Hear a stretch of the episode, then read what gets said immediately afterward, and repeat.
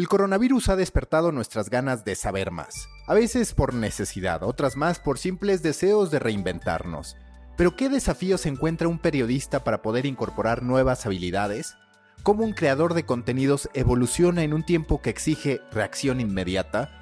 Si hemos adoptado el binge watching, es decir, sentarnos por horas a ver una serie, el binge learning se está haciendo de un lugar en nuestra mente y en nuestros comportamientos. Queremos devorar conocimiento, poder hacer lo que antes no. Y entre ese deseo de saber más y reinventarnos y el cumplimiento de ello, aparecen miles de opciones para prepararnos.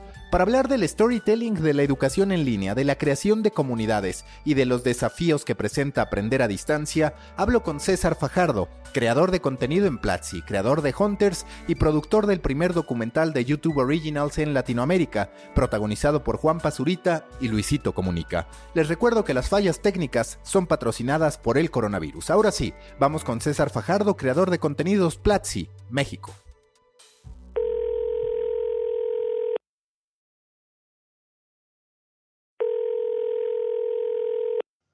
The Coffee Code con César Fajardo, creador de contenidos tanto en Platzi, que es una plataforma educativa, como también en Hunters. Faj, gracias por estar aquí en un contexto que para una de tus actividades fundamentales ha sido clave, que es el distanciamiento, la cuarentena y cómo de pronto toda esta pandemia nos lleva a mostrar un mayor interés del habitual por adquirir nuevas habilidades. Muchas gracias, Maca. Eh, me, encanta hablar contigo. Esto lo hacemos generalmente en tu auto mientras paseábamos en, la ciudad, pero ahora lo hacemos vía virtual. Y qué chido estar aquí. Sí, pues en efecto, la realidad es que eh, esta pandemia nos vino a dar la razón en dos, en dos cuestiones, tanto en el lado educativo, en cómo la educación masiva eh, no puede ser en un aula y no puede ser solamente sentado 40 eh, personas con ese límite y repetirlo cada hora, sino que de verdad eh, la posibilidad de llevarlo más allá y estudiar cuando tú quieras, donde quieras, es, es el futuro y, que ese futuro se volvió presente hoy. Eh, por supuesto que imaginábamos que iba a pasar y veníamos predicando que va a pasar, pero tampoco pensamos que iba a pasar en el siguiente año o dos años después o tres años después. Por un lado, y por otro lado también eh, terminar de, de, descubrir que el contenido y el entretenimiento son una necesidad básica de las personas, ¿no? O sea, hoy en día que estamos aquí encerrados y por más trabajo que tengamos o por más actividades que busquemos, la realidad es que siempre buscar eh, qué consumir, qué digerir, eh, ya sea un libro, una película, una serie, un podcast, eh, un, video en YouTube o lo que sea, la necesidad de, consumir algo y de entretenimiento también nos vino a dar la razón esta pandemia de que es, es fundamental. En términos de números, ¿qué tan factible, qué tan tangible ha sido este crecimiento que sí se puede apreciar en redes sociales con la gente mostrando, con la gente presumiendo sus nuevos títulos, sus nuevas certificaciones, sus nuevos conocimientos. Yo creo que, bueno, o sea, el, crecimiento es, eh, es, es, es, extraño porque la verdad es que el crecimiento, por supuesto que existe y por supuesto que es superior al que mensualmente habría, pero también estamos conscientes que este crecimiento tal vez solo se va a dar el primer o segundo mes de esta pandemia y el tercero o cuarto cuando económicamente ya exista un golpe, cuando tal vez eh, deje de, dejemos de pensar o, asimilemos completamente que esto no solamente va a ser temporal o que no solamente va a ser como me encierro un par de semanas y ya, porque al inicio eso fue. Al inicio fue como, bueno, voy a estar dos semanas y siempre ha tenido ganas de aprender esto y bueno, pues tal vez es el momento en el que sí voy a pagar para aprenderlo y lo voy a estudiar pero ya tiempo después, ya cuando, cuando el, siguiente, el siguiente, hablando específicamente de Platzi, el siguiente mes donde te toca pagar, bueno, entonces tal vez ahora económicamente dices, oh, bueno, oh, esto, esto no es así. Y, realmente por eso es un gran reto que ese primer mes sea una gran experiencia, eh, sobre todo si compraron eh, la suscripción mensual en Platzi, pero si la compras anual, bueno, tratamos de, garantizar la experiencia durante 12 meses. Entonces el crecimiento sin duda es notable, eh, sí está pasando, eh, es difícil y, en algún momento, en algún, en algún segmento que nosotros tenemos en Platzi Live, Christian Van der Gens, que es uno de los cofundadores de Platzi, hablaba sobre lo culpable que puedes llegar a sentirte eh, que mientras otros negocios cierran y mientras otras eh, personas se quedan sin trabajo, pues la educación online está creciendo y estamos creciendo y mientras en algunos lugares se despide gente, nosotros estamos buscando dónde contratar más personas porque se requiere pero, pero pues la realidad es que tampoco tenemos que sentir, eh, no, no, tenemos que sacar ventaja sobre ese, sobre ese asunto. La realidad es, como te decía, todos esperábamos y nosotros veníamos hablando que la educación online era una necesidad y que era el futuro, pero tampoco queríamos que sucediera de esta manera. Entonces, sí hay crecimiento, eh, de, de, momento lo seguimos viviendo. Creo yo personalmente que en cierto punto llegará esa parte en la que económicamente también tendrá que, también tendrá que frenarlo, ¿no? Como le pasará a cualquier otro servicio como Netflix o incluso como PlayStation Plus, todos estos servicios que seguramente en el primer mes, en las primeras semanas, ¡pum!, subieron y, y creo que naturalmente van a tener que ir a, a estableciéndose cuando, conforme la gente se vaya dando cuenta que, que no va a ser solo un ratito y ya. Con la educación está pasando algo parecido y hace algunas semanas escribía sobre ello a los contenidos. ¿A qué voy? A que en algún momento se decía que los medios eran como los guardianes de la calidad de lo que se publicaba.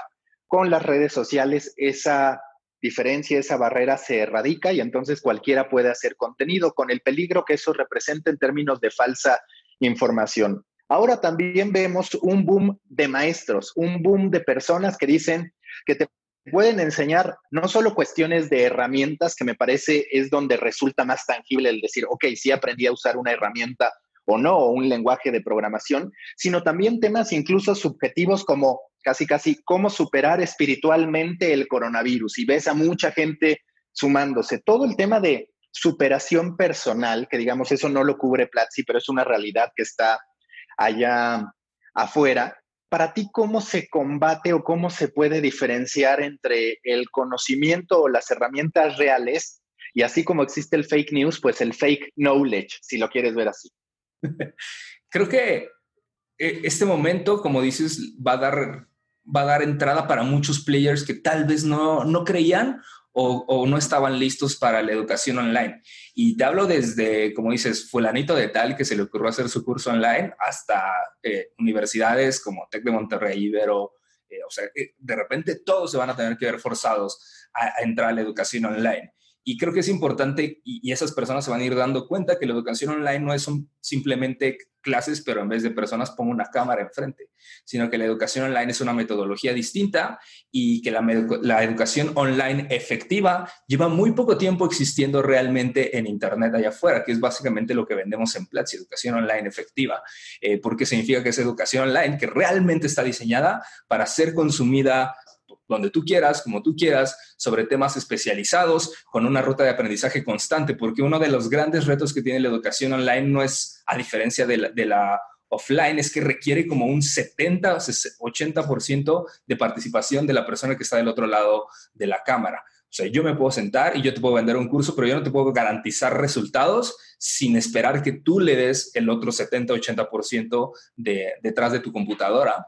Por lo tanto, ese es el golpe con el que se van a estar enfrentando la gran mayoría, tanto de universidades como de personas que están entrando a la educación online, que es como, bueno, yo creí que simplemente me iba a parar y la gente antes que se veía forzada a entrar a mi salón y escucharme porque no había de otra, hoy en día está en un mundo increíble donde con una pestaña ya está navegando en otra cosa o donde tiene miles de posibilidades más de entretenimiento más allá de la educación, porque como, como lo, lo hablábamos en las primeras respuestas, la educación se volvió también una variante de contenido, una variante de entretenimiento en esta pandemia.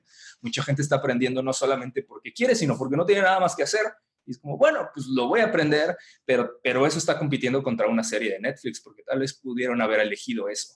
Así que eso, eso, es muy interesante de, de, lo que va a pasar con la educación online post pandemia, porque vamos a ver quiénes de estos nuevos players van a sobrevivir, quiénes son los que por el pasado y porque históricamente venían evolucionando su metodología hasta encontrar lo que hoy en día tienen, eh, tienen la razón o, o, persisten o se logran sobresalir sobre eh, lo, estas grandes players también, digo, como universidades, para, para, ver qué va a pasar después. Personalmente eh, o específicamente en Platzi, por ejemplo, tenemos una metodología diseñada para que las personas aprendan en solamente periodos de 15 minutos. O sea, son clases que no duran más de 15 minutos porque nosotros sabemos que esa es la forma, el completion rate que nosotros podemos lograr en esos cursos es superior al 70%.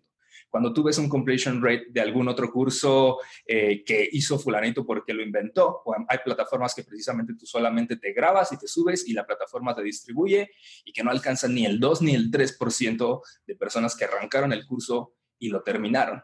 Entonces, creo que es, ese gran diferenciador lo va a tener que dar la gente al momento de probarlo. Y la ventaja es que pues, lo va a probar. Eh, lo, triste sería que lo prueben y se queden solamente con una mala experiencia y que asimilen, que el curso de Juan Pérez online es realmente su referencia de educación online, porque entonces tal vez se priven de la idea de, ok, voy a probar. Y eso le está pasando a mucha gente, sobre todo en preparatorias universidades, que su cercanía, su primer toque con la educación online está siendo su maestro de 80 años de historia universal que prendí el Zoom y que está con un así, ¿no? Y apenas dice, ah, si me ven, si me alcanzan a ver, cómo se pone esto. Y entonces su experiencia de educación online es terrible y para ellos, evidentemente, puede ser que en el futuro, cuando surja una oportunidad de, aprender algo online, diseñado para aprenderse online, se sientan como que, bueno, esta vez cuando, cuando sucedió en la pandemia no me funcionó o fue la peor experiencia que yo tuve en la preparatoria o en la universidad, así que mejor no. Ese creo que sería el mayor riesgo de, este nuevo boom en la educación online.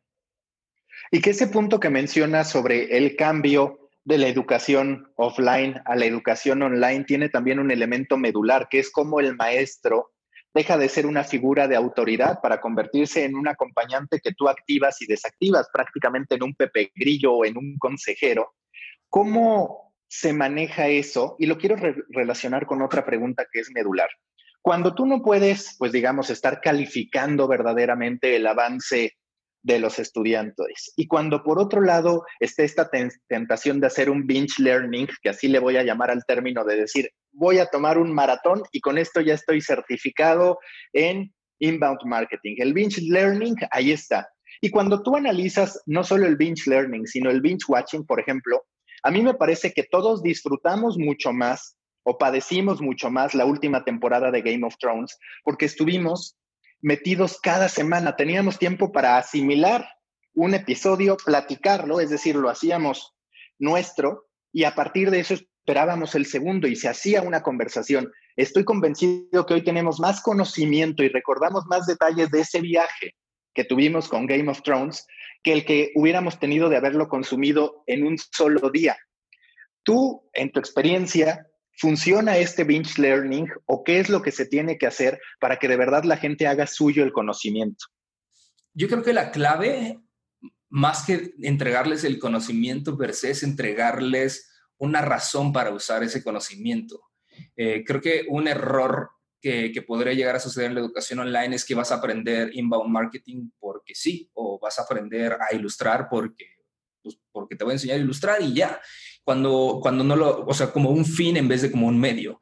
Y creo que es importante enseñarle habilidades a las personas y decirle, no solamente se hace de esta forma, sino se hace de esta forma y se cobra así, y las otras formas donde lo podrías aplicar es así, y si aprendes estas otras habilidades, esto se podría multiplicar a ser así. O sea, creo que muchos de los cursos que existen en línea allá afuera, sobre todo, por ejemplo, relacionados con creatividad, son básicamente muy, muy joviales, en el sentido de que son como hobbies, es como sacia tu necesidad de pintar y aprende a pintar. Y oye, ¿para qué? Pues para pintar, porque quieres pintar y, yo te enseño a pintar, pues soy muy bueno pintando. Cuando tal vez eh, una educación mucho más efectiva sería, bueno, pinta con este objetivo? ¿Cómo te enseño a darle contenido a tu pintura? ¿Cómo hago que tu pintura de verdad sea relevante en un mundo digital si es que lo quieres compartir o en un mundo offline también? ¿Y cómo te enseño a, a generar económicamente dinero cómo te enseño a crecer económicamente a partir de este conocimiento. En Platzi, y, no quiero que esto de verdad parezca como un comercial de Platzi, pero bueno, evidentemente la, cercanía más directa que yo tengo con la educación online, todos los cursos están orientados a crecimiento profesional. Eso significa que yo no te enseño algo por enseñártelo, te lo enseño algo para que tú lo puedas utilizar creciendo profesionalmente. Porque estamos conscientes que sí, el conocimiento más técnico por supuesto que puede existir gratuito en Internet, sobre todo lo más técnico, ¿no? Si tú quieres aprender a editar esta toma de video y quitarme el fondo y ponerme en la playa, en Internet vas a encontrar un tutorial que te va a enseñar a hacerlo.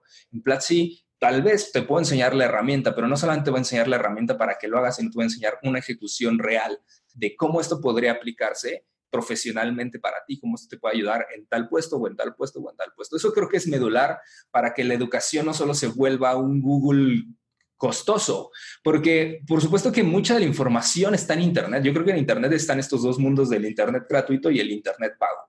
Y el Internet pago básicamente es información o es conocimiento súper curado precisamente ya con toda la información. Es como yo te junté todo lo que tenías que saber que hay allá afuera para que tú lo consumas y luego te voy a enseñar a través de expertos, de gente que está en la industria, cómo eso se ejecuta en el mundo real y no solamente lo aprendiste a hacer por aprenderlo a hacer.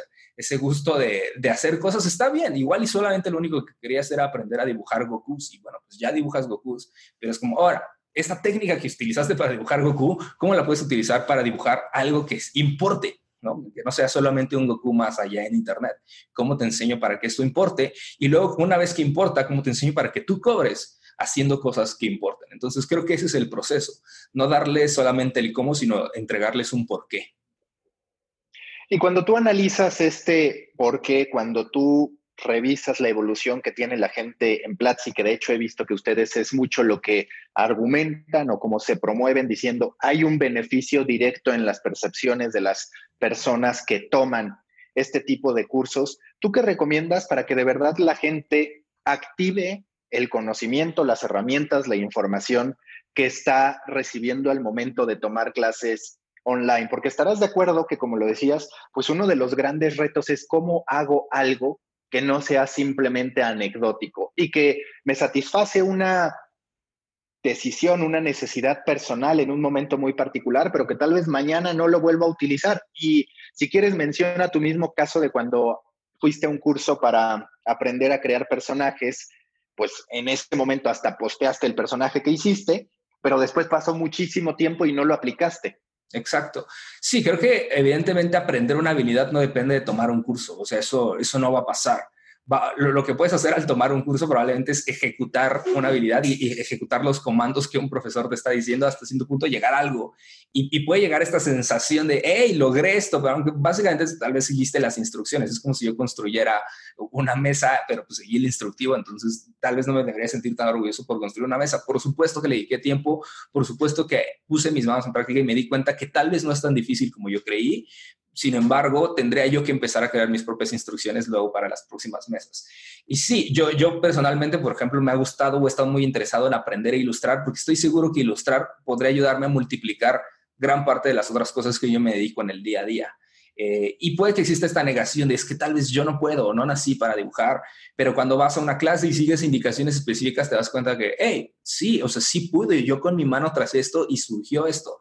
Eh, ¿Qué pasa si ya no tengo al profesor mañana? Bueno, tal vez no me va a salir, eh, pero tal vez si lo practico todos los días, probablemente voy haciendo cada vez mejor. Creo, que al menos personalmente ese curso me sirvió para darme cuenta que no es que hubiera una falta de talento, sino que tal vez lo que había era una falta de disciplina y una falta de verdadera eh, intención por aprender a ilustrar porque de verdad con mi mano pude ilustrar algo que valía la pena. Entonces creo que ese es un, es un gran punto modular, darte cuenta que las cosas extraordinarias que existen allá afuera no están hechas por genios tocados eh, por Dios en el cual pudieron programar una aplicación y es como, es que esos para genios informáticos que salen en películas de la social network, es como, no, cualquiera puede hacerlo, mira, ven y aprieta los botones que yo te digo y lo vas a lograr.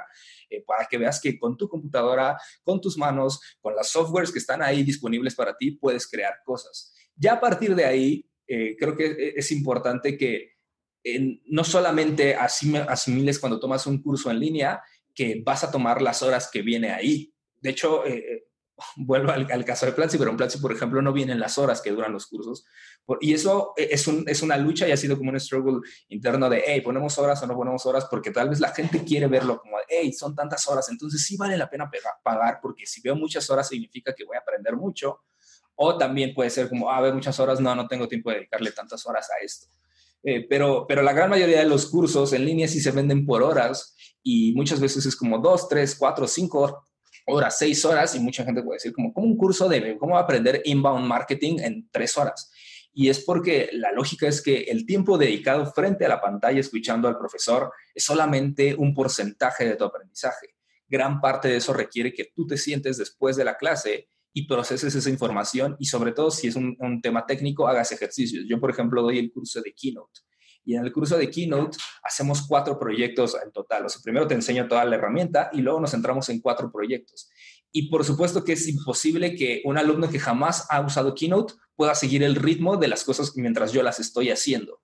Pero tiene que poner pausa, tiene que poner pausa y decir, ok, a ver, ¿cómo hizo esto? Y va a apretar y se va a equivocar y va, a sufrir y luego va a volver, a volver al, al, video una vez que lo logre y va a seguir avanzando, porque la parte de la práctica tiene que ser por lógica eh, parte del aprendizaje. Si tú solamente crees que vas a ponerte eh, el video y lo, con eso va a bastar, eh, creo que creo que podría suceder en algunos elementos muy superficiales, podría suceder tal vez, como dices, en cursos de superación personal, donde tal vez solamente te estás metiendo ideas al cerebro y ya, pero, sí, si quieres poner habilidades en tus manos, sin duda tienes que ensuciarte las manos.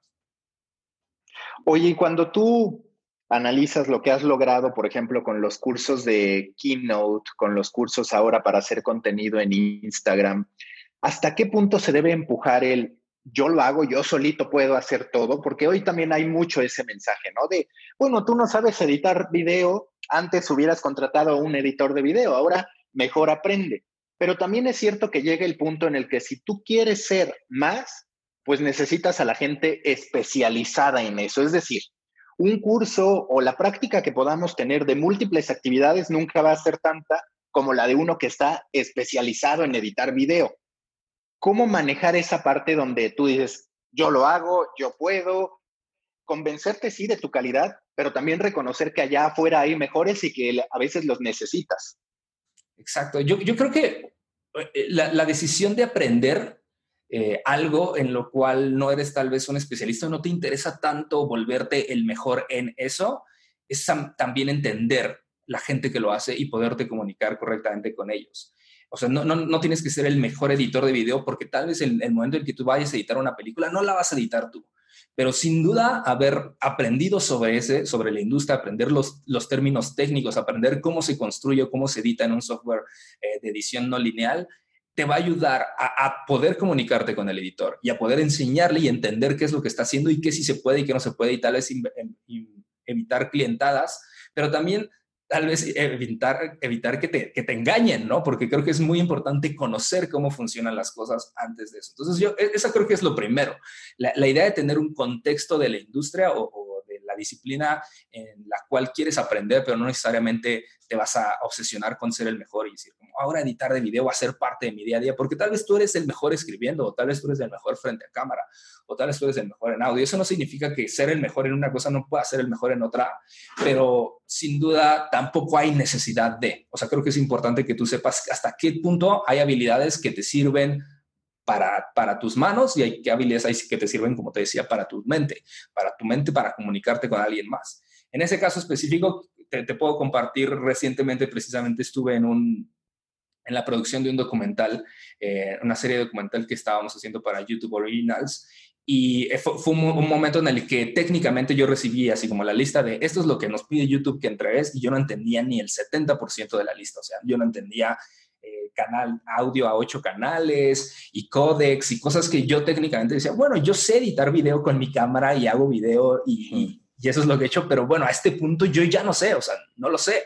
Eh, por supuesto que quiero aprender, eh, sobre todo qué significa para no sentirme inútil al momento de leerlo, eh, pero, pero voy a ir con alguien especialista que sabe qué es cada una de estas cosas y no solamente sabe qué es, sino la sabe crear, o si no, conoce quién sí la sabe crear. Entonces, creo que eh, ese, es, ese es el punto medular. Por supuesto que como creador o en general como profesionista, entre más habilidades tengas, creo que la, la gran ventaja es que dependes de menos personas para hacer cosas pequeñas. ¿no? O sea, y, eso, eso, es realidad. O sea, por supuesto que una, una persona con mucho talento puede hacer eh, pequeñas cosas y pequeños proyectos, pero si estás aspirando a hacer algo grande, si estás esperando a hacer un documental que se va a, transmitir eh, en YouTube Originals, no lo vas a poder hacer solo. No, no, solamente porque no tengas el talento, sino porque de verdad no hay forma en que eso pueda operar para que suceda solo. Entonces creo que eso es muy importante. Eh, pero, pero si tú vas a hacer un video de YouTube, pues tal vez no necesitas contratar un editor, tal vez sí lo podrías hacer tú, eh, o si tú vas a hacer contenido para tus redes sociales constantemente, tal vez no tienes dinero para pagarle a un diseñador eh, cada mes para que te esté atendiendo, lo que tal vez tú sí, con Keynote, lo podrías hacer. Entonces, creo que eso es donde tienes que definir hasta qué, qué tan alto estás apuntando. En todos los casos, creo que te sirve tener el contexto de qué se puede y qué no se puede hacer, porque cuando contrates a alguien, sin duda la comunicación va a ser mucho más fluida porque tú vas a entender su terminología, vas a entender qué implica, cuáles son los retos, cuáles son también las ventajas, para, saber incluso cuánto se cobra, cuánto si te está cobrando bien o te está cobrando mal, eh, para que tú tengas como una idea y tomes mejores decisiones. Entonces, yo creo que esa es la diferencia. Es como, quiero hacer algo pequeño, yo, lo, yo aprendo cómo hacerlo, quiero hacer algo grande, aprendo qué necesito conseguir para que eso grande suceda. Y ese es el otro punto, ¿dónde quedan los colectivos? Sí, a título de creador de contenidos, donde ya desde el nombre estás, digamos, de manera más independiente, pero por ejemplo, aterrizando en medios de comunicación, pues cada vez pasas más por un debate entre lo hago para la cuenta de Twitter del medio de comunicación o lo hago para mí. Y evidentemente los contratos también de los medios, pues no son muy específicos, porque no puedes ser dueño, por así decirlo, de la persona pero tampoco puedes permitir que la persona pues haga todo por su cuenta y a ti nada más te entregue la nota que le pide el jefe. Para ti, ¿dónde van a caber estos colectivos, en particular por la experiencia que tuviste conmigo en Juan Fútbol, por ejemplo? ¿Dónde van a quedar los medios de comunicación en esta individualización de los creadores de contenido? Yo creo que tienen que encontrar una relación equitativa. Y, eso tal vez le va a costar mucho trabajo a los medios porque tienen la soberbia de que yo soy el jefe o yo soy el pago y yo soy quien paga y gracias a mí tienes lo que tienes. Pero la realidad es que también es al revés. O sea, no solamente el medio hace el periodista, sino el periodista también hace al medio. Y, eso es una relación de ganar y ganar y es importante que el medio lo entienda. Eh, y, por eso digo que tiene que ser una relación equitativa porque el creador de contenido, como dices, este, puede tener este struggle de, hey, ¿para qué se lo doy al medio si lo puedo hacer yo? y voy a tener tal vez el mismo impacto, sobre todo si es un contenido al cual yo le tengo mucha fe. Tal vez incluso si yo lo publico, tiene más impacto que si lo publica el medio, porque tal vez no tiene como todo el bagaje eh, o el contexto que trae el medio o conflicto de intereses o lo que sea. Y entonces tal vez solamente si dice al final César Fajardo va a ser mucho más relevante que si dice cualquier otra cosa ya. Entonces creo que tienen que encontrar ese medio porque sin duda eh, César Fajardo o el creador o la persona o el periodista sí necesitan muchos sentidos al medio no solamente económicamente, sino como los recursos que te puede dar, como dónde me puedes conectar, a qué, a qué, acceso, a qué acceso me puedes dar en una conferencia de prensa. Eh, hay, demasiadas herramientas, tan solo pagar mi paquetería de Adobe, no puede que yo no la pague, pero el medio me la paga. Entonces hay como cierta responsabilidad de hasta que sí y hasta que no. Yo creo que tienen que encontrar esta dualidad en el que el, creador necesita el medio en muchos sentidos, no solamente te digo económicamente, sino también por reputación, también por alcance, porque tal vez si, soy, tengo 40 seguidores, bueno, y, si el medio tiene 800 mil, por supuesto que me conviene poner mis cosas allá afuera en el medio porque va a ser mucho más impactante, pero sí quiero que diga César Fajardo al final, porque los medios tienen que estar conscientes que hoy en día lo único que nos vamos a llevar más allá del trabajo es nuestra marca, nuestra marca personal, lo que construimos nosotros. Entonces, si mañana me despiden, eh, y estar cobrando solamente un sueldo es quedarte con la mitad de las cosas. Más que hoy más que nunca la clave o, la otra mitad de tu sueldo viene en ponerte en el spotlight, en saber que la gente sepa tu nombre y sepa que atrás de ese, ese, gran contenido, atrás de esa gran investigación, hubo una persona que se llama de tal forma y que la puedo encontrar con este username. Sí, por supuesto que el medio puede ser celoso porque, ah, es que me lo van a robar, es que tal. Bueno, ni modo, ¿sabes? Eh, es, el talento y, el talento también tiene que estar dentro de una vitrina porque tiene esa necesidad. Eh, entonces creo que tienen que encontrar ese ganar y ganar. Creo que también el creador tiene que tener mucho respeto al medio en todos los sentidos, porque digo, las herramientas generalmente las está poniendo el medio, el alcance generalmente lo está poniendo el medio, pero, pero creo que el valor, el valor de la creatividad, el valor de, el valor del contenido no solamente se paga con, con el sueldo. Creo que el sueldo es eh, está bien, ¿sabes? O sea, con eso me estoy manteniendo y gracias, pero yo tengo que llevarme algo más, sobre todo en una industria como la del periodismo, donde probablemente me están pagando por honorarios, donde probablemente no tengo un contrato, ni tengo eh, un seguro social, ni estoy teniendo un fondo de retiro. Entonces, ¿cuál es mi fondo de retiro? Probablemente es mi marca personal, es construir algo que tal vez en el futuro me va a dar más dinero al que tengo hoy.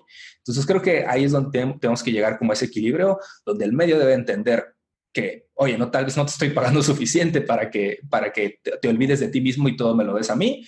Y el creador también se tenga que te, ceder de, bueno, no tampoco te estoy trabajando gratis y me estás pagando, me estás dando estas cosas. Entonces voy a encontrar este nivel donde yo pueda estar eh, frente a cámara donde yo pueda tener un nombre y darme esos espacios y por supuesto que los agradezco medio, pero también voy a llevarme gente a mi lado. Entonces creo que esa dualidad pasa evidentemente en los medios de comunicación, pero también pasa en general con todas las empresas. Si tú estás en una empresa que te permite estar en el, en el spotlight, úsalo, úsalo, ¿sabes? O sea, personalmente en Platzi, si yo puedo dar cursos, los voy a dar. O sea, si, si es algo de lo que yo sé, es algo en lo que domino y tengo la posibilidad de darlos, tal vez sería para mí un desperdicio no aprovechar esa plataforma para poner mi nombre y poner mi cara y exponer mis ideas frente a una audiencia grandísima.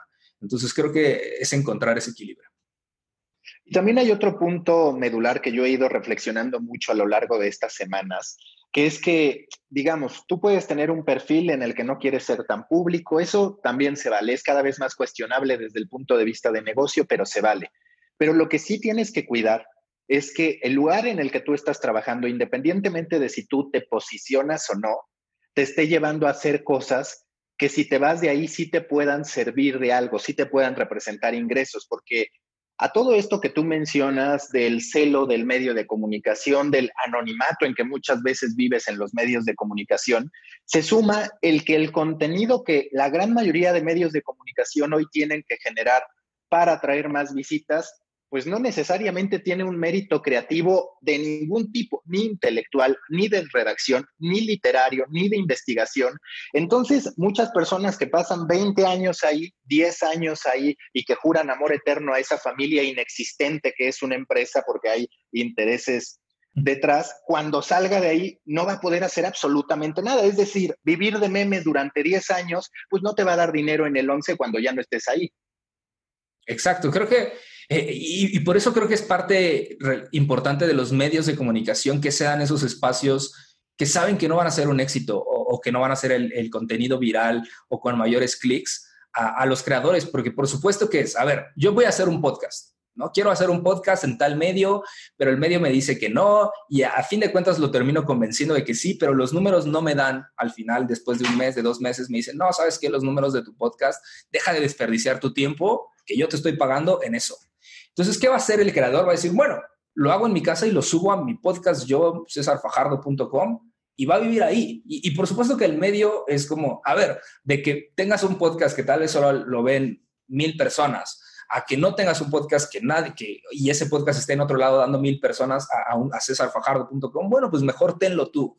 Entonces creo que eh, eh, para, para evitar ese, esa lucha, porque por supuesto que creativamente hay gente que sabe que quiere más o que puede hacer más o que tiene teorías de cosas que podrían funcionar mejor y si el medio está simplemente eh, tratando de alimentar a su bestia de visitas y de clics, puede perder esos espacios, esos espacios donde, hey, aquí no importan las, visitas ni los clics, aquí importa que hagas algo que te importe, algo, que tú creas relevante, algo que tú puedas compartir con orgullo, algo que vas a colocar en tu portafolio una vez que te vayas. Eh, y esos espacios probablemente cada día se van haciendo más pequeñitos porque, bueno, no, lo que necesitamos son los clics y nadie va a poner un currículum de memes. Bueno, creo que sí hay gente que sí entre al final llega con su currículum, dice este meme que se hizo viral y soy yo, pero, pero a nadie le importa eso. Lo, lo, que realmente le importa es como, bueno, cosas sustanciales, cosas mucho más grandes y es importante que los medios abran esos espacios porque si no la gente se los va a crear, no necesita, como te decía, tal vez no necesitan al medio y lo van a hacer por su parte. Entonces, mejor que digan ahí abajo cual sea, que sea tu, tu, nombre, el nombre del medio,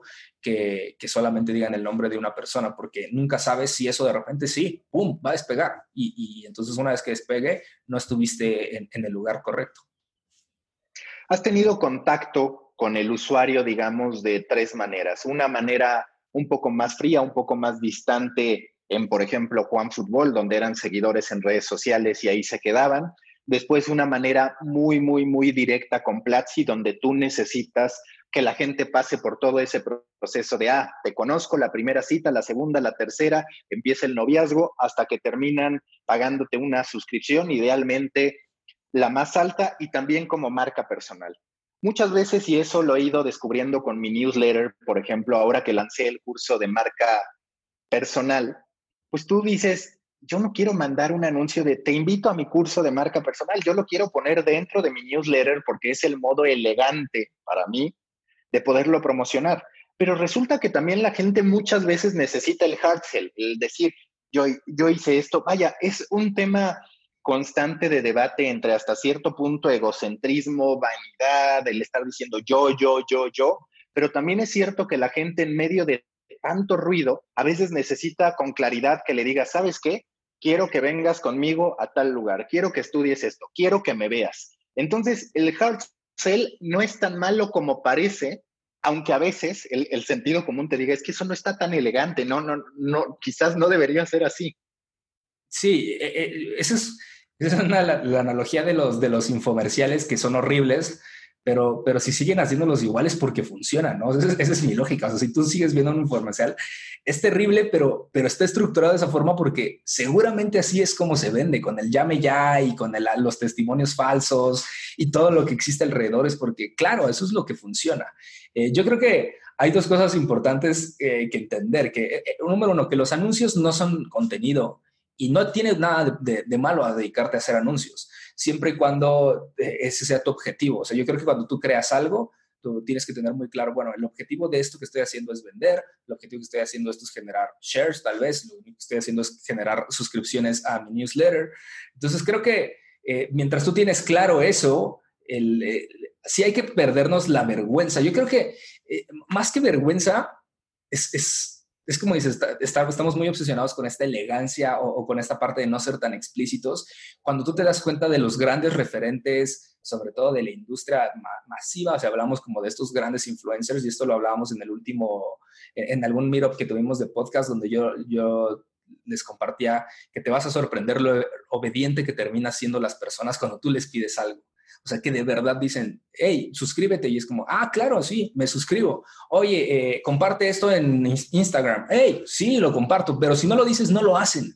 Entonces es increíble que, que de verdad la gente está dispuesta a hacer cosas por ti, sobre todo una vez que consumen constantemente lo que haces, porque están agradecidos, porque le dan valor a lo, a, lo que tú das, incluso de forma gratuita. Entonces yo estoy seguro que, que, en tu caso, Maca, genera contenido tan relevante y que le ayuda a tanta gente en el newsletter, en el grupo, en el podcast, que por supuesto que cuando tú les dices, hey, compra este curso, la gente lo va a comprar. Y, más allá de si están interesados por el curso o no, es porque están agradecidos por lo que tú haces. Y e, eso es básicamente el modelo con el cual funciona Fortnite. ¿no? Fortnite es gratis, pero la gente lo paga porque, porque gracias Fortnite por darme tantas horas de diversión gratis y, aquí está mi dinero y lo pago cada tres meses. Entonces creo que eh, hay que perderle el miedo a, a, los call to actions directos. O sea, e, eso funciona, funciona. O sea, tal cual, como te digo, coméntame ¿Qué es lo que más aprendiste de este podcast? La gente va y lo comenta. Eh, toma un screenshot y etiquétame para que yo te comparta. La gente toma el screenshot y lo comparte. Entonces, no, no, no, hay, no hay que ser eh, tímidos con pedirle a, las personas cosas, porque básicamente la gran mayoría del tiempo en Internet le estamos dando cosas gratis. Así que pedirles algo a cambio, ya sea un tweet o una suscripción eh, de 300 dólares, eh, por supuesto que el proceso, como dices, de convencimiento o de noviazgo, tienes que pasar mayores citas, pero sí, el call to action eh, funciona, por, eso existe.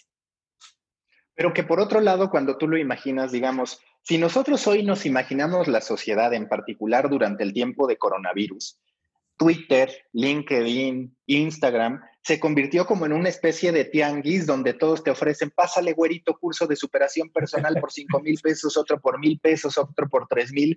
Es decir, no sé también hasta qué punto sea correcto y es una reflexión ya mucho más profunda que todos nos convirtamos en un negocio ambulante e individual, porque de verdad todos traemos nuestro cartel. Es más, hay que mandarnos a hacer playeras de yo vendo tal y, hasta puede que sí se vendan las playeras, porque es real que todos necesitan hoy su promoción.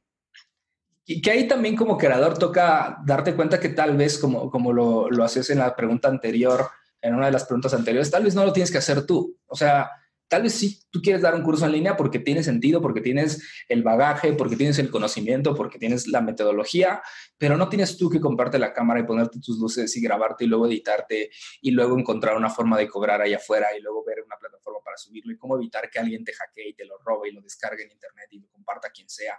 ¿Sabes? Igual y no lo tienes que hacer tú, igual tienes que buscar a la persona o a la marca que ya lo hace y decir, hey Platzi, yo quiero hacer este curso y tengo, soy esta persona, tengo este alcance, tengo estas ganas de enseñar y este, este, es el curso que quiero hacer. ¿Cuándo lo grabamos? ¿Sabes? O sea, tampoco hay, que creo que eventualmente, sí, como dices ahorita, el tianguis, pues se van a ir muriendo quienes solamente lo hicieron por, por estar, ¿no? Porque, hey, porque lo quiero hacer.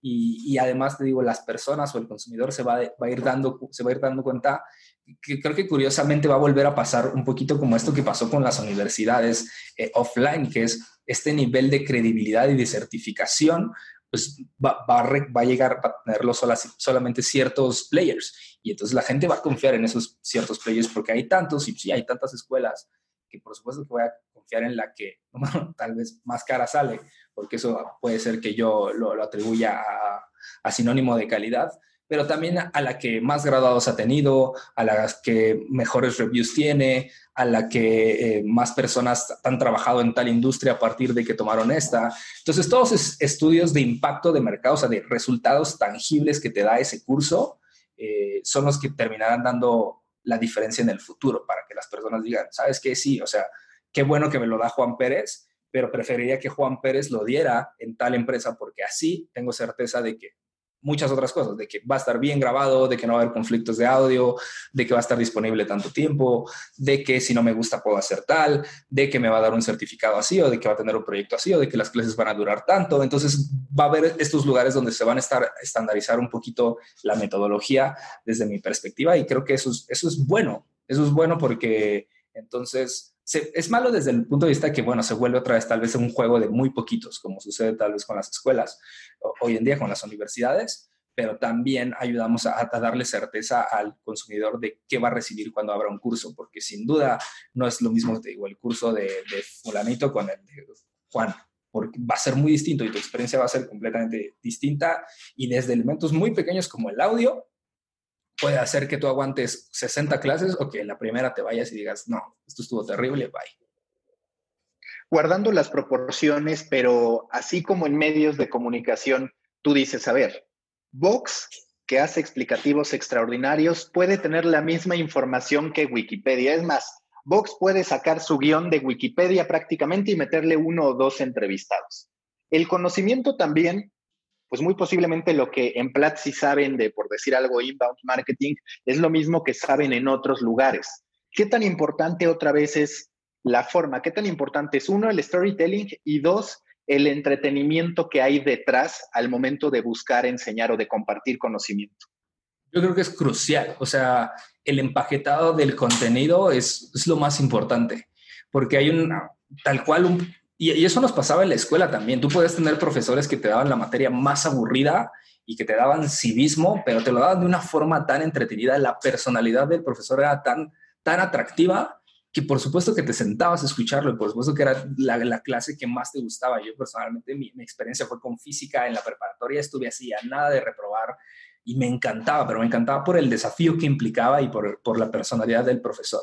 Y creo que eso también se, se transmite evidentemente en, en línea cómo pararte frente a una cámara es muy importante, cómo poder ser atractivo a las personas cuando están escuchando, cómo trabajar la voz para hacerlo, pero también tiene mucho que ver con el entretenimiento y con los ejemplos que das, con las referencias que tienes, cómo qué tan personal se siente el conocimiento que estás compartiendo, eh, que puede hacer la diferencia.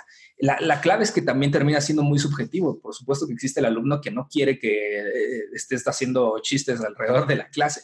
Por supuesto que quiere el alumno que, quiere que te veas formal y que no te veas como que estás grabando en tu sala.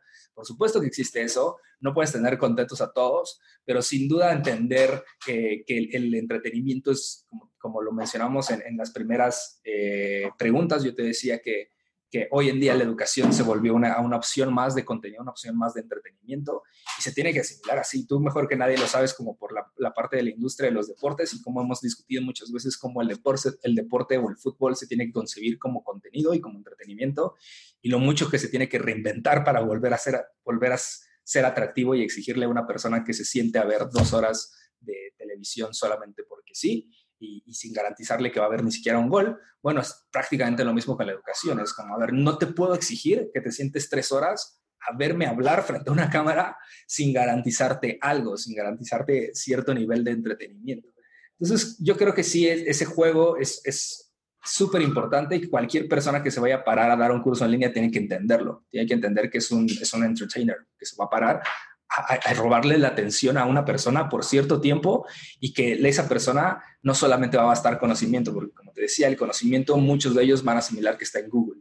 Entonces es como, a ver, no, yo, yo puedo decir que sí está en Google, pero yo te voy a dar mucho más que lo que estás teniendo en Google, te lo voy a dar de una mejor forma y te lo voy a dar orientado a un mejor propósito que simplemente te voy a dar la información que está ahí. El valor de la comunidad. ¿Tú qué has aprendido de la comunidad de Platzi que llena auditorios, que es verdaderamente fanática, sin que pretenda yo que hables de otras plataformas como el propio Creana, como Doméstica, pero digamos a simple vista y yo como un estudiante ocasional de una serie de, cursos de Platzi, lo que percibo es que ahí identifico personas que forman parte de, mientras que a veces en Doméstica me encuentro con personas sí relevantes, pero que se ve que grabaron su video por un interés ocasional, por decirlo de alguna manera, y que no tengo un, vínculo humano que me diga, sabes qué, aquí estamos para continuar con ese proceso, para resolver dudas que no necesariamente son parte de la estructura, lo que en cambio en Platzi sí podemos ver con sus fundadores, ahora con contigo, con el propio Granata, es decir, de repente personalidades que sí hablan por la marca. Sí, creo que eh, algo muy importante de Platzi es que Platzi fue primero una comunidad que, una, escuela de educación. Y eso se nota demasiado. Y, es algo que yo personalmente no, no, había asimilado. Yo nunca había entendido la importancia de una comunidad.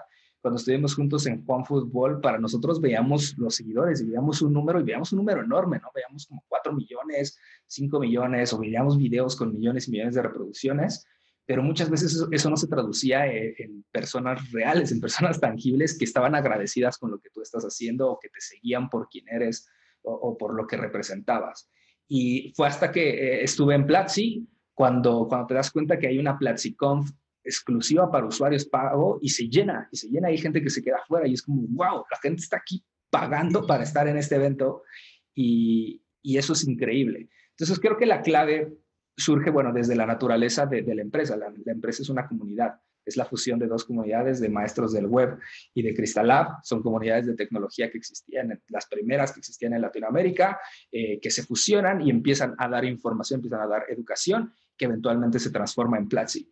Y creo que eso es crucial porque hoy en día quien te, tu experiencia de aprendizaje no solamente depende del profesor, y de la plataforma, sino depende de la comunidad que constantemente te está ayudando. Es muy probable que si tú tienes una duda en Platzi, antes de que yo como profesor te la conteste, alguien de la comunidad ya te la contestó. Y eso es muy valioso, es muy valioso porque tanto como empresa, porque entonces sabes que hay alguien que, te está cuidando, que son tus propios, eh, tus propio, tu propio equipo, tus propias personas que, que hacen realidad tu empresa, y también en caso de que nadie llegue, bueno, siempre está el profesor que va a llegar y te va a poder contestar. Entonces, creo que construir comunidades se ha vuelto súper relevante, eh, aunque no tienen que ser comunidades grandísimas, creo que tampoco es sencillo, creo que es un trabajo que se va haciendo poco a poco a poco. Eh, vuelvo a hablar de tu caso y cómo lo estás haciendo con, con Proyecto Morona, donde me encanta entrar y ver cosas que me importan, me encanta ver cómo hay conversaciones reales y, ya quisieran miles de medios tener el engagement que tiene una pregunta que tú haces en tu grupo. Porque además no solamente tienes que medir la, cantidad de respuestas, sino la gente que está respondiendo en tu grupo. De repente veo a gente como Mario Valle, pero, y, tú haces una pregunta como, hey, ¿qué, ¿qué, suscripciones pagan? Y de repente personas así, ¿sabes? O sea, personas que, que, que son pues grandes de la industria, están participando en esa conversación. Y te sientes, por supuesto, muy agradecido de ser parte de esa comunidad. Entonces, creo que eso es primero eh, la, clave, o sea, entender que las comunidades son las que construyen de verdad marcas y, no solamente empresas. antes sí, las ventas construyen las empresas, pero las comunidades son las que construyen a las marcas y las que te van haciendo pues, tal cual una love brand.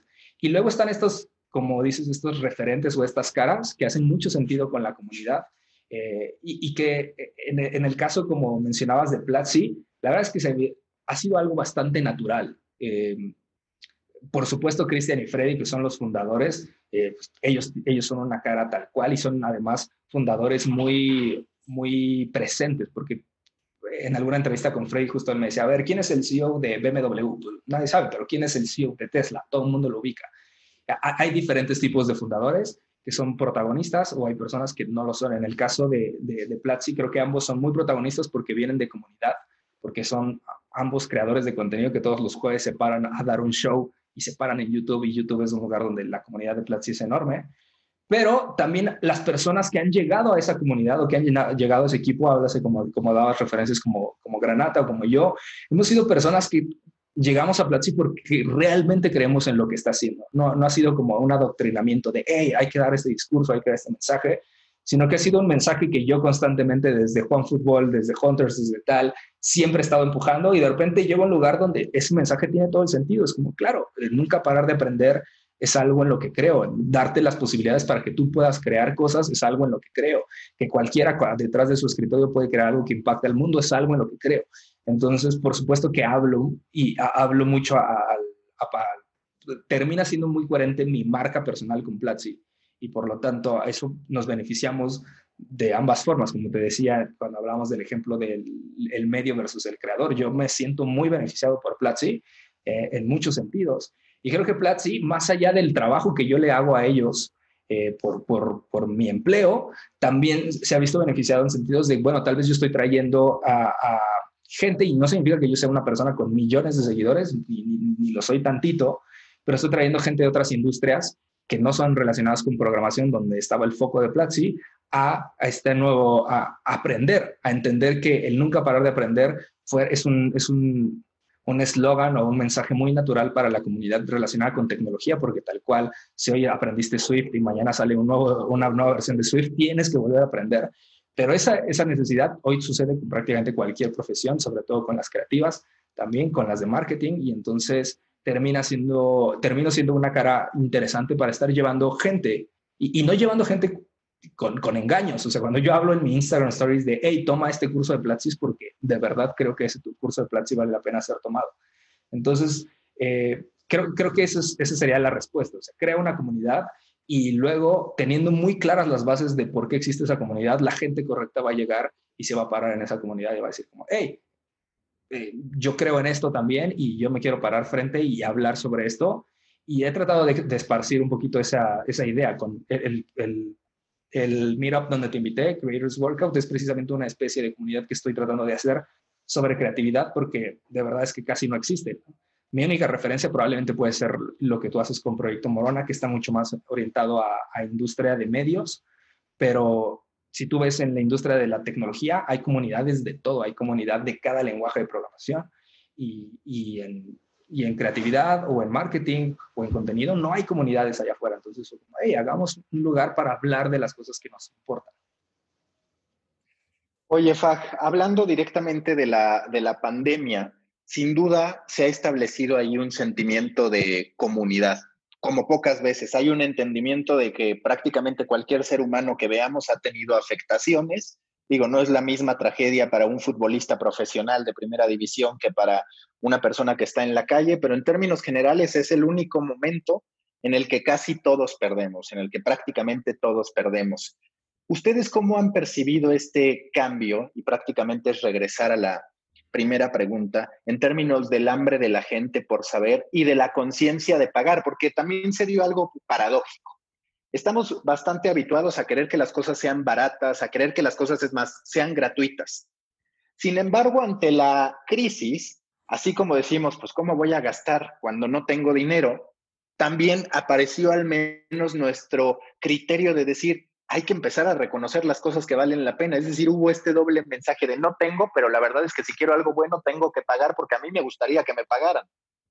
Sí, es un método de supervivencia eh, bien extraño porque sí, eh, es como, ok, perdí mi trabajo, necesito conseguir un nuevo trabajo, pero para conseguir un nuevo trabajo tengo que pagar, pero no tengo dinero para pagar porque perdí mi trabajo. Se vuelve, un círculo ahí medio complejo. Eh, por supuesto que eh, nosotros habilitamos un par de, cursos en Platzi para que pues, puedan ser gratuitos. De hecho, tenemos dos cursos que son siempre gratuitos, el de programación básica y el de marketing. pero habilitamos también el de trabajo remoto durante abril y mayo cómo, pues, cómo hacer trabajo remoto en general, pero creo que e-, el impacto es, o sea, sí hubo un despertar en las personas, sobre todo en las personas que no creían o que no se habían animado o que estaban haciendo cosas en las que les tocó hacer, pero sí les hubiera encantado probar algo, pero no sé porque cuesta dinero y ya me va bien.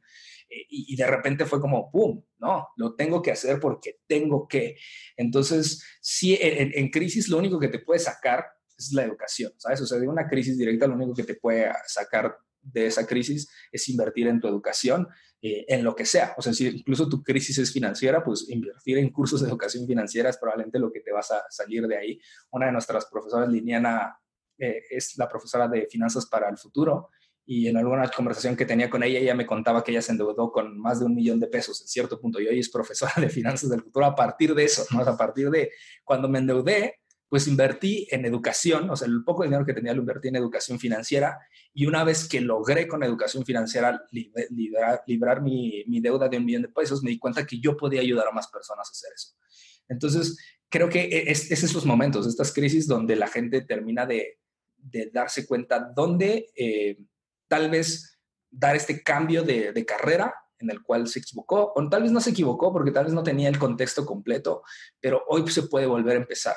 Y justo de eso, de eso hablo mucho en Platzi, de esta idea de que nosotros creemos que a los 18 años tuvimos que decidir a qué nos íbamos a dedicar y los decidimos pues pensando en el mundo de hace 18, bueno, de cuando tenías 18 años, ¿no? Tuviste que elegir o a partir de lo que tu papá te dijo y eso sí tuviste la posibilidad de elegir porque solo el 12% de la población en Latinoamérica tiene la posibilidad de elegir una carrera y de ir a, a la universidad. Entonces, hoy, gracias a Internet y sobre todo, sí, gracias a Internet y sobre todo eh, gracias a esta presión que nos tira la pandemia, pues tenemos la posibilidad de elegir de nuevo. Y, eso es súper natural y ojalá nos hubiéramos dado cuenta antes y ojalá nos hubiéramos dado cuenta no solo este año, sino hace cinco y hace tres, porque no hay necesidad de especializarte solamente en una cosa y de eso vivir el resto de tu vida cuando realmente tienes el tiempo de especializarte cada tres, cuatro, dos años en algo nuevo y sumarlo. Y, y sobre todo, me gustaría que la gente se llevara este mensaje de que si hoy te toca volver a empezar, no significa que todo lo que hiciste se borró. Porque ese es uno de los eh, misconceptions más grandes que hay cuando tú aprendes algo o cambias de carrera y es como, es que ya todo lo que avancé estudiando esto, ya ya se perdió y, entonces te da ese como dolor o te da esa angustia de, es que yo los 20 años que le dediqué a estudiar para enfermería, ni modo que los tire porque ya no, todo lo que avanzaste se va a multiplicar con algo nuevo. Todo lo que avanzaste, si tú estudiaste 10 años para medicina y de repente estudiaste medios digitales, no significa que vayas no puedas crear el medio de medicina más gigante o más cabrón que exista allá afuera, porque tienes todo el conocimiento, tienes todo el bagaje de medicina, sabes cómo funciona esa industria y puedes crear un nuevo un producto digital pensado de esa industria gracias a que la conoces. Entonces creo que eso es importante si estás en esa situación hoy y te toca empezar de cero, realmente no estás empezando de cero, realmente estás empezando desde el nivel donde te quedaste, simplemente te cambiaste de escalera y estás subiendo por otro lado y eso está, eso está genial porque te va a ser mucho más poderoso que la gente que arrancó en la misma escalera y solamente ha seguido ahí. Esta posibilidad de ir brincando, ir cambiando, solo te la da Internet. ese punto, no, no, dale, dale. No, tal cual, es eso, solo te da Internet y solo te, te lo da el hambre de nunca parar de aprender. Y que ese punto es medular, porque mucha gente ante la crisis, la respuesta más natural, más instintiva es decir, pues si tengo 10 pesos, no voy a gastar esos 10 pesos. Pero tarde o temprano entras en una cuenta regresiva en que tus 10 pesos, por más que los guardes lo más posible, te los vas a terminar gastando. Y otra vez, es contradictorio, pero es esa misma contradicción que nos planteó el coronavirus. Es, estamos en crisis y puedo invertir con un objetivo específico, o esperar a que simplemente el destino me encuentre. Y parece curioso, parece contradictorio, pero la crisis se supera invirtiendo, haciendo las apuestas correctas, no solo en dinero, sino también en esfuerzo y en tiempo, en cómo dedico mis capacidades, en cómo reenfoco mis virtudes hacia algo que me pueda llevar a un nuevo punto. Exacto, exacto, coincido al 100%. Eh, justo justo en, en, alguna plática que tenía con Freddy, con Freddy Vega, él decía que eh, el mundo de, por ejemplo, de emprender es muy injusto porque significa que depende mucho de las personas a quien conoces y que te toca arriesgarlo todo, pero también es la forma eh, más inmediata de salir de la pobreza, ¿no? También, no sé, como que es el riesgo grande, pero es como el riesgo también es la, posibilidad más rápida de, de brincar de punto A a F, entonces, esa, esa, ruta va así. Y eso sucede en general con la educación. Por supuesto que es un riesgo. O sea, si tienes 10 pesos, pues sí, tal vez no tengas que invertir, invertir los 10 en educación, pero si inviertes 3, si inviertes 4, eh, puede ser que esos 3 o 4 un día se conviertan en 30. Y, y, eso pasa, o sea, no, no es como magia. Por supuesto que no es inmediato, no es como, hey, compré, ya veo el curso, listo, ¿dónde está mi dinero? es un proceso, pero, pero es importante que mientras tú confíes en él, eventualmente va a dar los resultados. Y hablando de aspectos que provocó el coronavirus, ha provocado muchas reinvenciones y también algunos proyectos. En el caso de YouTube, al detectar cómo las audiencias empezaban a consumir más y más y más contenido, presentó una serie de proyectos originales, entre ellos varios en inglés en otros mercados y también uno en particular en el que participas, que ya diste un poquito de información en alguna respuesta pasada, que es un documental que tiene como protagonistas a Juan Pazurita y a Luisito Comunica, pero si puedes cuéntale a la gente de qué va el proyecto, de cuántos episodios consiste y demás. Eh, no, no, sé exactamente qué tanto pueda contar, porque no sé cuándo vaya a salir el podcast, pero básicamente puedo contar que es, es una serie documental se llama eh, Aislados, es un documental que está hecho full en cuarentena y, y que hicimos con, con Juanpa y con Luis. La verdad es que ha sido un proyecto brutal porque lo tuvimos que hacer en menos de 40 días. Eh, y, y, ha sido un reto porque pues, se ha hecho 100% online. Ha sido como un gran experimento en general. Creo que hacer un documental sobre el documental también hubiera sido bastante interesante porque la forma en la que tuvimos que colaborar para que sucediera eh, fue, fue brutal. Eh, no te digo, no sé como tal si puedo dar fechas de estreno, todo lo que sé es que va a salir pronto y que va a estar disponible en YouTube Originals. Ojalá que sea además un producto que es el primer el, primer producto documental de YouTube Originals en Latinoamérica y ojalá que sea la, entrada para muchas otras. Creo que a mí se me hizo curioso que YouTube apostara mucho por crear contenido eh, exclusivo para, para, la plataforma, porque YouTube en cierto punto como que había detenido un poco todo lo que estaba haciendo con YouTube Premium o YouTube Red, pero pero llega a este contexto, invierten en que suceda y ojalá que así como sucede en YouTube siga sucediendo en más plataformas. Creo que hoy más que nunca eh, hay más plataformas de contenido que están sedientas de personas que, quieran hacerlo y mucho la dinámica que en Hunters hemos encontrado al colaborar con, personas como Luis o como Juanpa ha sido, ha sido eso. O sea, eh, hay dos caminos y, y en los dos yo creo 100%. Uno es trabajar y construir mucho para tú, por tu parte, ser Internet famous, pero así como te lo decía en, el tema del curso y de que tal vez tú no tienes que hacer tu curso y tal vez puedes ir con alguien que te ayude a hacerlo, eh, pasa lo mismo con el contenido. Tal vez tú no tienes que ser la cara del contenido, tú no tienes que ser quien construya todo y el canal y que vayas de 0 a 10 o 30 millones, cuando si tal vez puedes ir con alguien que tenga 30 millones y decir, hey, hagamos esto juntos o confiemos en este proyecto juntos. Entonces, mucho en Hunters lo que hemos estado también trabajando es eso, es como no solamente trabajamos con pequeños creadores, sino, hey, ¿por qué no trabajamos también con los creadores más grandes? Porque seguramente ellos también eh, tienen necesidades y nosotros también tenemos ideas y tal vez no hay necesidad de que nosotros estemos peleando por nuestra parte, ellos por su parte, sino podemos trabajar juntos. Entonces es un poco lo que está pasando eh, eh, cuando, cuando estamos trabajando con Hunters con ellos. Si tuvieras que enviar un mensaje ya para finalizar a la gente respecto a tips, aunque se escuche muy jarcelero, para aprender en estos momentos respecto a ciertas prácticas que se puedan hacer, ¿qué han aprendido en Platzi? Por ejemplo, hablabas de estos 15 minutos, que es el average de completion rate que pueden, que pueden lograr por, por sesión, a cómo intentar que el aprendizaje, porque eso también te quería preguntar. Al final, muchas veces tú dices, ya pagué un mes, voy a intentar terminar el curso en un mes, aunque no sea lo más adecuado, pero pues te apuras para no volver a pagar, como nos pasa también con el trial que decimos en siete días tengo que ver esta serie porque no quiero pagar por la plataforma, ¿no?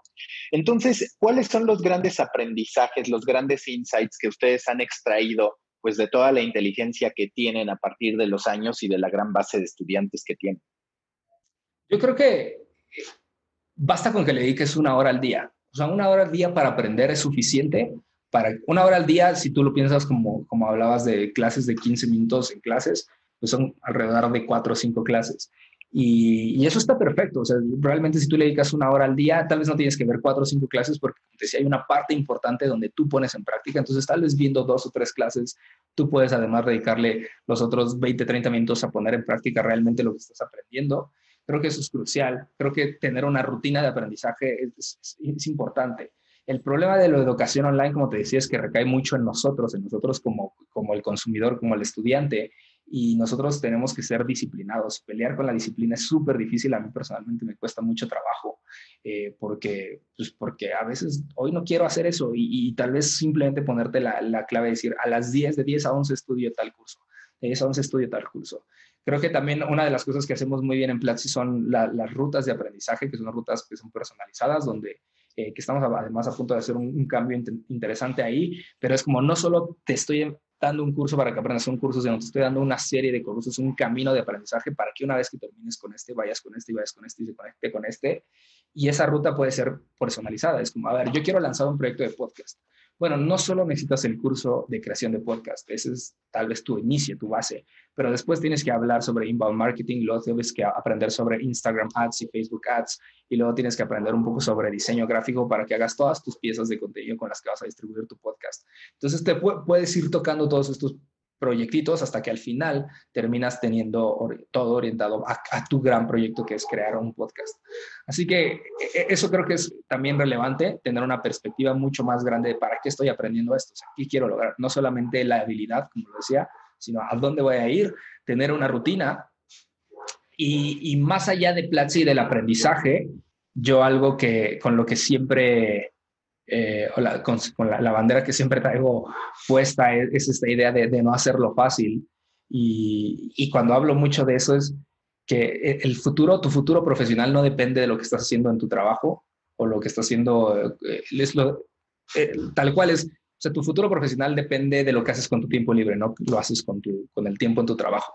Tu tiempo libre es muy importante y realmente ese es el salto. Ya hablamos mucho de, de, esta dualidad entre qué le doy a la empresa y qué me doy a mí mismo pero, pero ese a ti mismo, ese tu tiempo libre, es, donde tú de verdad puedes tener un crecimiento exponencial, exponencial, exponencial. Tu próximo trabajo es muy probable que no va a salir de lo que haces en tu trabajo, va a salir de lo que haces en tu tiempo libre, así que utiliza bien tu tiempo libre. Eso no significa que te vuelvas un obsesivo con, eh, voy a estudiar, voy a aprender y tal. Está bien, está bien sentarte a ver series, está bien jugar Fortnite a las 4 de la mañana o el FIFA o lo que quieras jugar, pero la realidad es que tener, estar consciente del valor que tiene tu tiempo libre es muy importante porque si tú quieres dar saltos exponenciales en tu carrera, es ahí. E, e, en tu trabajo vas a poder seguir eh, subiendo escalones por escalón y tal vez en un año, en dos años te vas a subir de puesto, pero si tú quieres, como decía, pasar de A a F, eh, es, es, dedicándole, aprovechando bien tu tiempo libre y haciendo cosas no solamente por llegar de A a F, sino haciendo cosas porque te importan y de repente te vas a dar cuenta como, hey, alguien me quiere pagar por esto. Bueno, qué cool. Y, y eso lo, lo, digo por experiencia personal, pero lo digo también por experiencia de mucha gente a la que conozco, que sé que ese proyecto que parecía que era como mi hobby, de repente un día me, me llevó al otro lado. Entonces, eh, eso, eso tiene que ver mucho con tu aprendizaje. ¿Sabes? Dedícale tu tiempo libre a aprender. No, no, lo, no, no, está peleado con que le dediques tu tiempo de trabajo, porque hay muchas empresas que como tal contratan Platzi para que dentro de sus ocho horas de trabajo, una se la dediquen a aprender algo nuevo, porque evidentemente la empresa sabe que si sus, sus, sus empleados están capacitando, pues el mejor, el más beneficiado va a ser la propia empresa. Pero tú como persona eh, creo que esta idea de, tener una curiosidad y tener una curiosidad que tal vez no se conecte inmediatamente con lo que tú estás haciendo, si tú estás trabajando como programador, puede que no tenga mucho sentido tomar un curso relacionado con marketing o con diseño o con creatividad o con contenido, pero en esas intersecciones de conocimiento es donde de verdad se genera valor, porque si no estás subiendo una escalera que todo el mundo está subiendo, o sea, si tú estás, si tú eres programador y dices, como yo voy a ser programador y voy a subir la escalera de la programación con estos 80 mil personas más que la están subiendo conmigo porque pues esta es la ruta normal. Pero ¿qué pasa si yo soy programador y de repente aprendí muchísimo sobre creación de contenido y luego aprendí mucho sobre medios y luego aprendí mucho sobre finanzas? Estás generando una mezcla en tu cabeza original que nadie más tiene y eso es lo que termina dando mucho valor, no solamente para otras empresas, sino también al momento de que tú estás creando un proyecto personal.